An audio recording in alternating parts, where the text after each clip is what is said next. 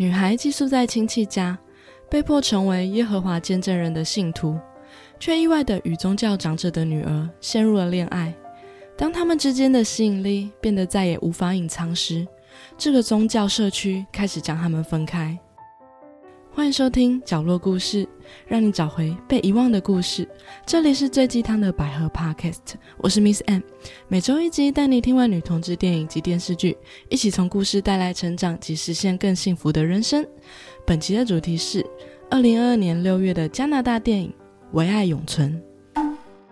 这部电影呢是有一位默默的听众推荐的，他说这部电影呢是他今年看的最触动的电影，已经三刷了，非常感谢他的推荐。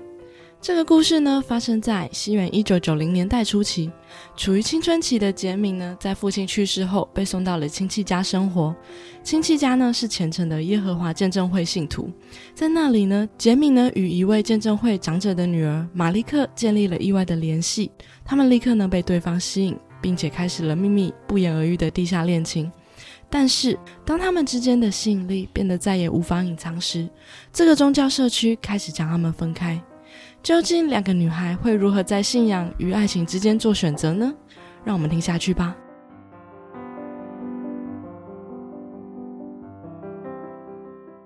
故事的开始，杰敏正搭着火车前往亲戚家的路上。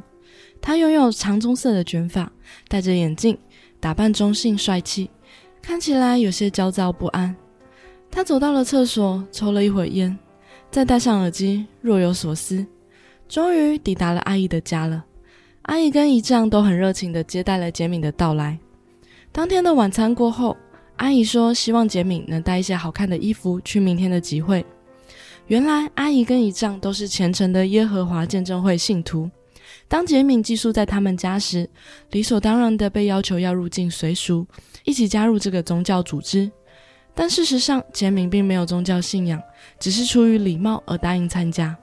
他穿上阿姨为他准备的长裙加披肩，一起参加了这次的集会活动。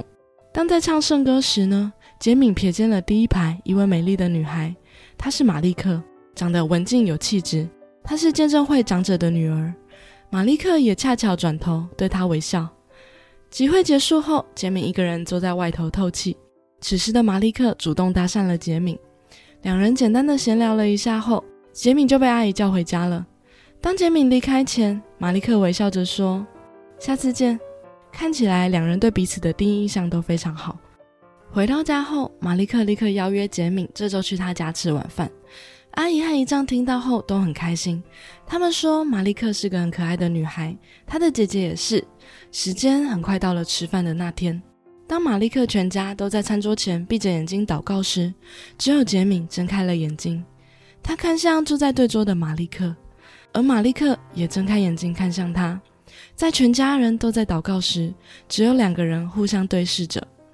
晚饭后，两人在马利克的房间聊着天，看着马利克墙上画的各种欧洲著名景点。杰敏和马利克分享着自己曾经旅游过的经验。马利克问杰敏：“还有哪些旅游的清单呢？”杰敏说：“有伦敦、巴塞隆纳、布拉格，应该也很酷啊。意大利有一座城市叫卢卡。”那里有一座古老的塔，顶部有橡树长出来。马利克说：“听起来很棒。”杰敏则问马利克有没有去过欧洲。马利克回答：“没有，但我妈去过一次，她带了一堆照片回来，但她已经不与真理同在了。我六岁以后就没有见过她了。我们其实该认为她已经去世了。”马利克说完后，显得有些哀伤。回家后的杰敏才从阿姨的口中得知，马利克的母亲被真理会除名了，任何人不被允许再跟他接触。他并没有做了什么，只是自己选择离开。虽然马利克会很伤心，但他们认为为了真理一定要有所牺牲。而杰米呢，在新学校也认识了一位黑人小哥，叫 Net，两人关系很好，两人会一起聊天跟吸大麻，更成为他唯一可以说真话的朋友。隔天，马利克带杰敏去了一间博物馆，因为马利克的姐夫呢在这间博物馆当保全，所以他自己呢也配了一把。他们可以趁还没营业的时间偷溜进去约会。两人聊着马利克的宗教信仰，杰敏好奇地询问马利克：“真的相信世界末日跟新世界这些东西吗？”而马利克则是耐心的回答着，因为他是真心相信他的信仰。接着，杰敏到马利克家吃饭，晚上的马利克更是留下与杰敏过夜，两人躺在一张床上睡觉。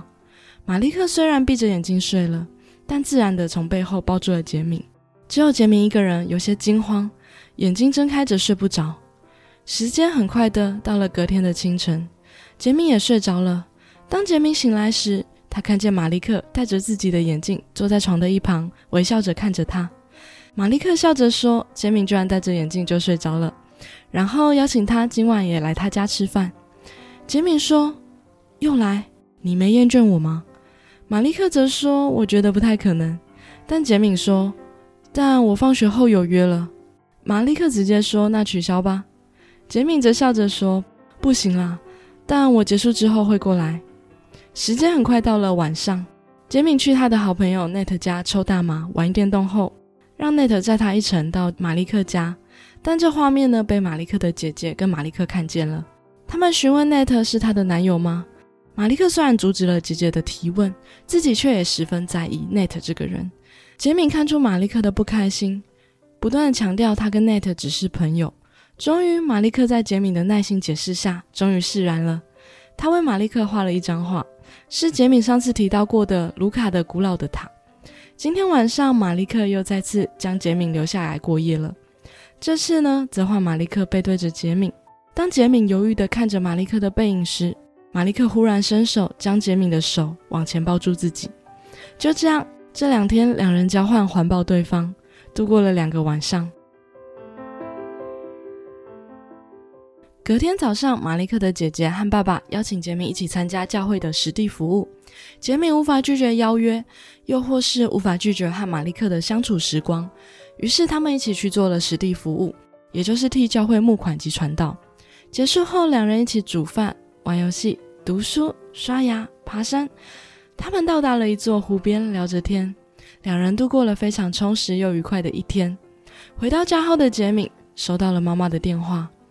原来是杰敏的妈妈状况好很多了，杰敏可以回去和妈妈一起生活了。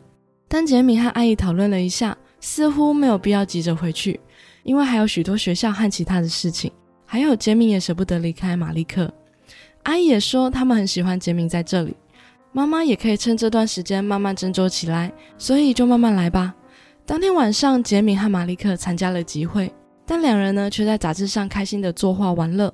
这一切呢，都被马利克的姐姐看在了眼里。结束后呢，单独留下了杰敏。姐姐说，这个集会很重要，她的妹妹通常不会那么容易分心。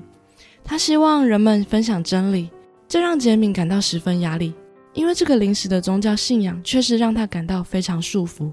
一天，杰敏一个人坐在桥边发着呆，他的黑人朋友 Net 跑来找他。Net 问杰敏有什么不开心的事吗？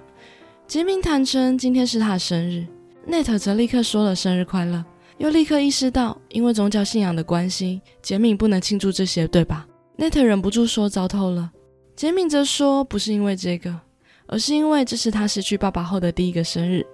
Net 则询问杰敏想吃蛋糕吗？杰敏立刻露出了微笑，于是两人到镇上的餐厅吃了蛋糕。结果非常非常不巧的，马利克跟他姐姐正好路过餐厅。马利克呢，立刻热情地上前打招呼。内特则是很耿直地说：“今天是杰敏的生日。”此时气氛突然变得非常的尴尬。杰敏呢，立刻打圆场说：“这不是什么大事。”而马利克的姐姐呢，则立刻声称有事情，便把马利克拉走。马利克说：“总之，我们看见了你们，若有打扰，十分抱歉。”杰敏则说：“他没有打扰到任何事情。”然后马利克的姐姐便匆忙的把马利克带走了。这是一个非常糟糕的巧遇。当马利克回到家后呢，阿姨跟姨丈立刻找了杰敏聊聊。今天庆祝生日的事情呢，已经都被知道了。他们觉得杰敏太世俗了，他们很担心杰敏会影响马利克。姨丈说：“如果你想跟马利克相处，你需要尊重他的信仰。如果你们要待在一起，最好是在受监督的环境中。你们可以一起参加集会、圣经学习会、实地服务。”还有很多事情可以一起做，好吗？杰敏只能无奈又不情愿的答应了。隔天早上在学校时，马利克主动找到了杰敏。杰敏很意外，他们居然可以直接这样交流，马利克觉得没什么，然后便拿出一个礼物送给杰敏。杰敏非常惊讶，他以为马利克不能送别人生日礼物。马利克则一副无所谓的样子回：“我有说这是生日礼物吗？”马利克呢，送给杰敏一个流星碎片，杰敏则说他很喜欢。接着，杰敏聊到他妈妈前几天给他打电话，让他回家。马利克说这样很好，所以你要回去了吗？杰敏则回答：“我其实不想回去。”马利克说：“我也不想让你走。”最后，马利克再次邀约杰敏去参加圣经学习会，杰敏无法拒绝马利克的邀约，还是答应了。当两人在读圣经时，两人的手却偷偷的、若有似无的碰触到了对方。结束后，两人不坐其他人的车，而选择走路回家。马利克突然说：“你可以和我一起祷告吗？”杰米虽然觉得有些奇怪，但还是答应了。马利克让杰米闭上眼睛，然后便牵起他的手说：“耶和华，谢谢你把杰米带到我身边，在这个他最需要我，我也需要他的时候。”说完这句话的马利克便上前吻了杰米的嘴巴一下，这让杰米吓了一跳。但马利克呢，却若无其事地问杰米：“周末要一起去发展新教徒吗？”当杰敏答应后呢，两人便告别，离开了彼此。分开后的杰敏立刻找了他的朋友 Net，他坦诚去这些宗教活动都只是为了见马利克，只是一直假装着性交，让他很难受。然后杰敏也坦诚了，刚刚两人接吻了，但他甚至不知道那究竟是不是一个吻，因为马利克在祈祷后吻了他。杰敏同时也坦诚自己喜欢女生。他问内特惊讶吗？内特说不会，因为看见他跟马利克在一起的样子太明显了。隔天，两人又一起去做实地服务。结束后，马利克开车送杰敏到家时，两人坐在车上沉默着。杰敏慢慢的伸出手想牵马利克的手，马利克呢被杰敏突然的举动吓了一跳，下意识的将手抽回。马利克询问杰敏对西蒙的看法。西蒙呢是同教会的同龄男生。马利克说：“我们应该一起出去玩玩，会很好玩的，例如看电影之类的。我爸会让我去的。”杰敏听完后表示可以，两人这周再约吧。杰敏回家后便把流星碎片丢掉了，因为他对马利克的回应感到心烦意乱。时间很快到了周末晚上，两位男孩带着马利克及杰敏去电影院时，坐在后座的马利克轻轻地牵住了杰敏的手。两人眼神对视，似乎确定了什么。到了看电影时，马利克用眼神吸引了杰敏，然后便离开了座位。不久后，杰敏也跟上。两人抵达一间无人的厕所，马利克让杰敏转过身去，然后马利克便从背后环抱着杰敏。两人感受彼此的呼吸。回去的车上，马利克已经整个人靠在杰敏的身上了。抵达杰敏家后，马利克发现杰敏忘记拿围巾，于是下车找杰敏。两人在杰敏家漆黑的前院里，忍不住忘情的亲吻了起来。两人的爱火已经一发不可收拾，直到男生们的喇叭声才阻止了这一切。从那天之后，两人便陷入了热恋。两人假借实地服务的名义，跑到郊外车震。送杰敏到家后，马利克仔细和杰敏顺着今天做了哪些服务内容，以防被拆穿。在杰敏要离开时，马利克抓住了他的手。杰敏笑着说：“不打算让我走吗？”接着两人又吻了一下，杰敏才下车回家。之后两人在浴缸、床上都非常恩爱。马利克吻完杰敏后说：“我希望你是我的初吻。”杰敏则回答：“我也希望你是我的初吻。”马利克问杰敏有交过男朋友吗？杰敏回答没有，但曾经有过一个女孩。马利克听完后便转过身去，杰敏则立刻意识到马利克很在意，于是赶紧说：“我没有对那段感情认真，我对他不是很好。你嫉妒了吗？”马利克回答：“不，当然没有。其实马利克也有男友，但他们知道这不一样。”接着两人又一起去了海边。再去了街上，此时的杰敏却发现马利克怪怪的，于是询问马利克怎么了。他有些古怪。马利克说：“我忍不住去想你和我说过的那些话，就是关于那个女孩的话。我知道这一点都不合理，但是我讨厌她，我讨厌不停的思考这件事。”杰明说：“已经都过去了，他已经过去很长一段时间了。它根本不是一件真实发生过的事。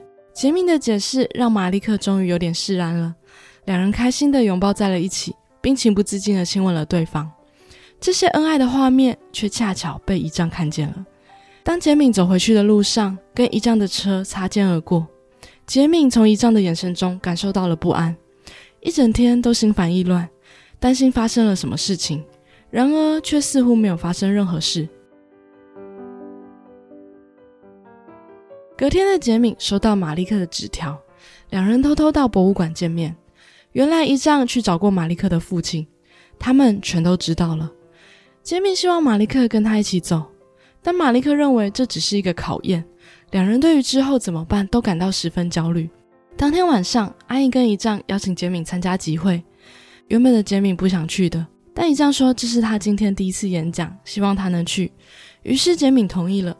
在集会上，马利克的父亲分享了爱的真谛，并且当众宣布了马利克即将跟教会的另一位兄弟马可要订婚了，并且婚礼则在明年举行。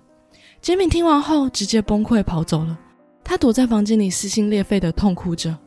他知道这就是阿姨跟姨丈让他参加集会的理由。杰米还是忍不住跑去找马利克。他家人似乎也不再阻拦。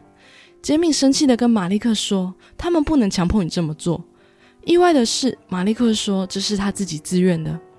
马利克说：“最重要的是，我们两个都会在新世界里，你和我。”如果我们活在真理中，我们就不用分开了。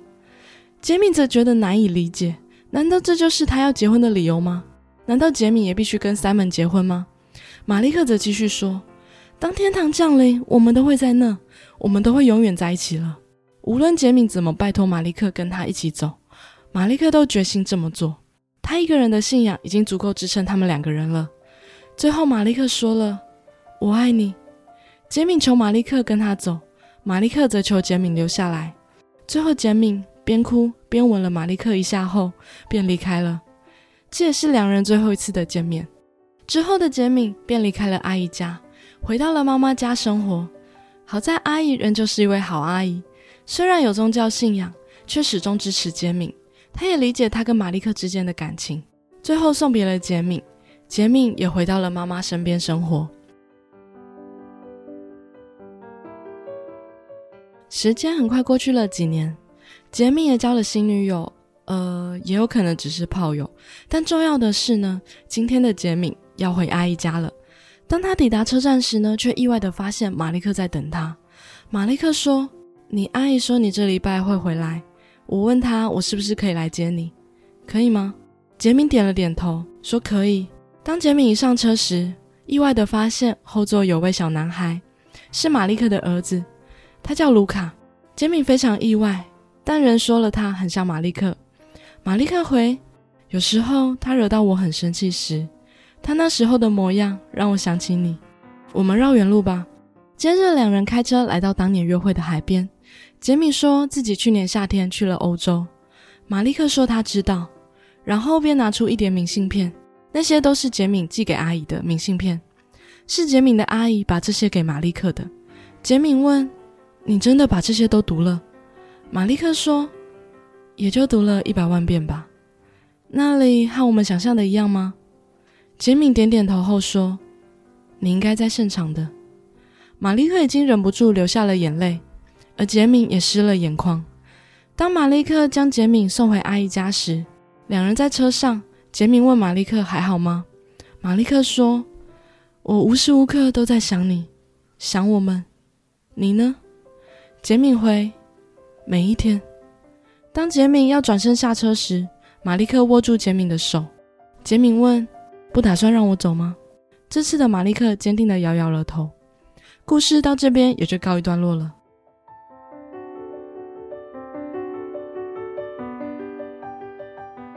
唯爱永存》是一部加拿大的电影，在二零二年的六月十一上映，又名《爱无止境》。这边要特别介绍电影里提到的耶和华见证人这个宗教，被传统的基督教呢视为异端，也被认为是邪教。他们会宣称他们是全世界唯一真正的基督教团体，其他无论是天主教、基督教的教会都是错误的邪教。只要不是耶和华见证人会的教徒，都将被神毁灭。他们认为这个世界呢被魔鬼所控制，比较特别的主张呢，是包含拒服兵役、拒绝书写、拒绝庆祝圣诞节、拒绝赌博、拒绝庆祝生日等等。耶和华见证人组织中的家庭成员呢，也是很重要的因素。如果其中一人离开教会，家庭成员呢，通常都会避开他们，就如剧中马利克的妈妈一样，会被家人视为已经过世了。接下来呢，我来分享几点我的心得吧。首先是宗教信仰与爱，你会怎么选择呢？不知道大家有没有宗教信仰？